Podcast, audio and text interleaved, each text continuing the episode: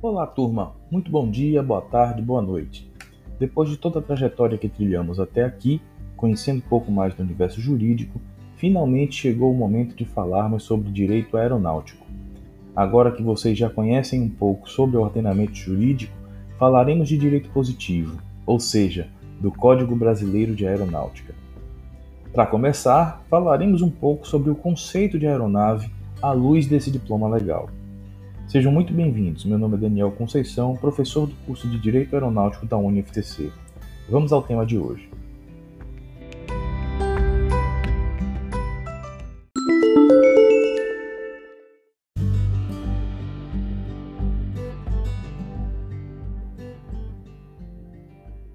Pessoal, aqui estamos para falar de direito aeronáutico. Para isso, vamos tentar conceituar a aeronave. Afinal, o que são as aeronaves? Sabemos da existência de aeródinos e aerostatos, máquinas voadoras mais pesadas e mais leves que o ar. Conhecemos também os drones, os aeromodelos e as mais diversas maravilhas tecnológicas que hoje desfilam nos ares. Mas será que todos eles são de fato aeronaves? Diante desse questionamento, vamos ver o que nos diz o artigo 106 do Código Brasileiro de Aeronáutica. Abre aspas.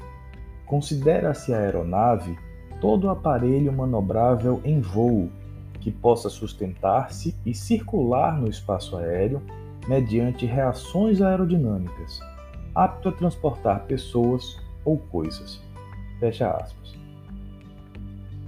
Antes de mais nada, pessoal, não podemos deixar de notar que o Código Brasileiro de Aeronáutica é de 1986 e de lá para cá muitos foram os avanços conquistados pela aviação. Por isso, é normal que algumas de suas normas encontrem-se defasadas ou pareçam insuficientes para dar conta de toda a gama de novidades que surgiram desde aquele momento. O drone, por exemplo, também chamado de VANT, veículo aéreo não tripulado, parece não se adequar com perfeição ao conceito trazido pelo CBA, mas nem por isso pode-se dizer que ele não seja uma aeronave. Com efeito, os drones sofrem a influência das regras comuns ao universo do direito aeronáutico, tanto no âmbito nacional como no âmbito internacional. Ok, mas e quanto aos balões, aeromodelos e outras máquinas que conseguem voar? Bem, sobre isso falaremos com maiores detalhes em nossa aula. Na ocasião, falaremos também sobre matrícula aeronavegabilidade e nacionalidade das aeronaves. Por hoje é só, pessoal. Bons estudos e até lá!